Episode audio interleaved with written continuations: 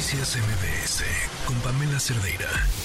La línea el doctor Luis Carlos Ugalde, director general de Integralia Consultores y expresidente del IFE. ¿Cómo estás? Muy buenas tardes, gracias por acompañarnos.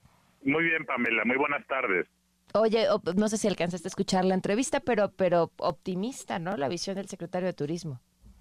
No tuve la oportunidad de escucharla, Pamela, pero lo que te puedo decir es que para que Acapulco sea mejor que antes, lo cual me parece una gran meta, se requiere un ejercicio, un, ejercicio de largo plazo, un ejercicio que traiga al gobierno, a las empresas, a las organizaciones civiles, a organismos internacionales, y eso eh, yo no lo veo en este momento. Yo lo que vi de López Obrador el martes pasado, el miércoles que lo anunció, fue un plan de seis meses para salvar a la gente de la emergencia, para apoyarlos en pintar sus casas. Pero eso es salir del paso los próximos seis meses. ¿Cómo va a estar Acapulco en seis años? ¿Cómo vas a mantener el precio de las propiedades, los hoteles, la reinversión? El 20% de las propiedades dañadas estaban eh, aseguradas, la mayor parte no lo están. ¿De dónde van a obtener los recursos? ¿Cómo hacer la apuesta? ¿Cómo aprovechar esto para extirpar al crimen organizado y que no acabe por apropiarse más de Acapulco? Que ese es un gran riesgo de corto plazo. Entonces, eh, yo no veo eso en la mesa. A lo mejor López Obrador nos sorprende dentro de algunos días con un gran plan de reconstrucción tipo plan Marshall, pero desafortunadamente López Obrador no es prioritario, no lo ve, ya va de salida, no le interesa. Y luego el gran problema es que a nivel local tienes gobiernos muy débiles, el de Acapulco es prácticamente inexistente. El gobierno estatal, eh, esperemos ver qué hace, ojalá se ponga las pilas pero la calidad del gobierno que yo tengo, información es un gobierno ausente, un gobierno descoordinado, ojalá con esto se pongan las pilas.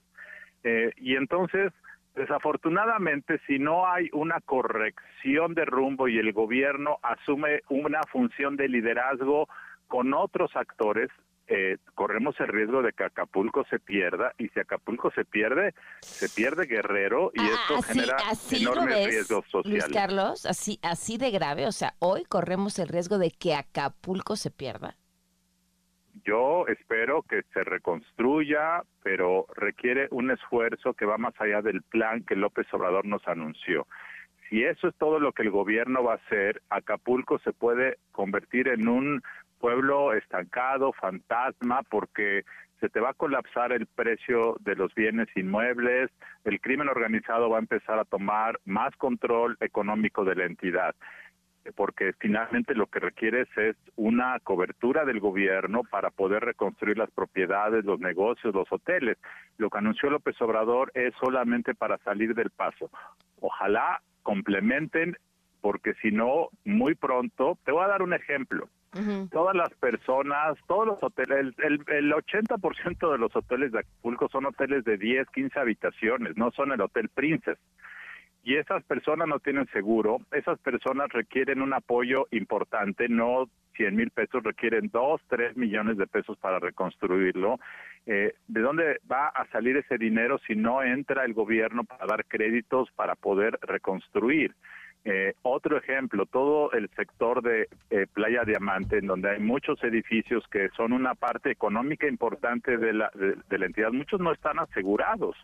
¿Cómo la gente va a decir yo reinvierto para que mi departamento, mi casita, mi casa vuelva a estar bien si no tiene la certeza de que Acapulco se va a recuperar? Entonces, esto requiere una inversión masiva de certeza, de legalidad, de orden, que espero llegue porque Acapulco es muy importante. Si Acapulco se te estanca, Guerrero va a entrar en un grave problema social. Guerrero ha sido cuna de grandes problemas sociales en los últimos 50 años y Acapulco es el 80% de la economía formal de la entidad, así es que este es un asunto que trasciende Acapulco.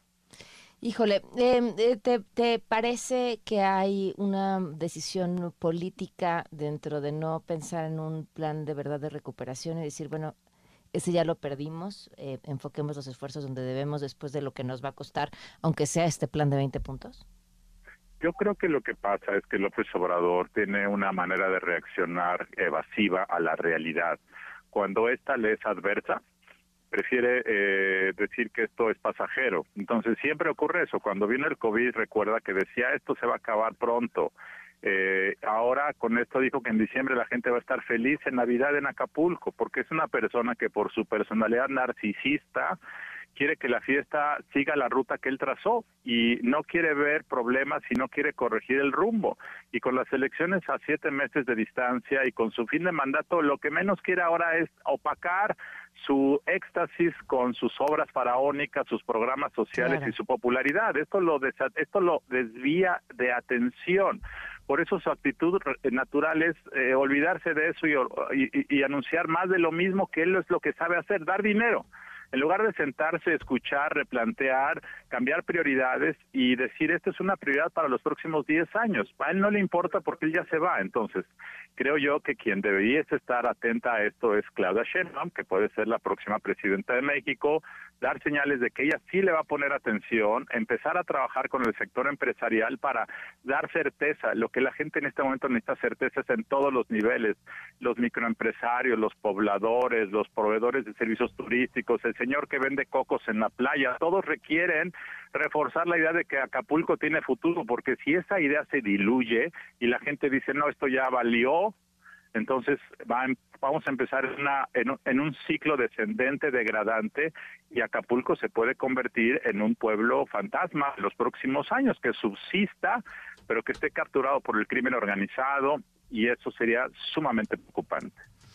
Pues te agradezco muchísimo que nos compartas tu perspectiva sobre este tema tan importante, tan preocupante, tan urgente. Eh, y, bueno, pues ojalá, ojalá haya quien decida llevar el liderazgo en este tema eh, por, por Guerrero, por Acapulco, por supuesto, por Guerrero y por el país. Muchísimas gracias, Luis Carlos. Gracias a ti, Pamela. Buenas tardes. Buenas tardes, el doctor Luis Carlos Ugalde, director general de Integrales. Noticias MBS con Pamela Cerdeira.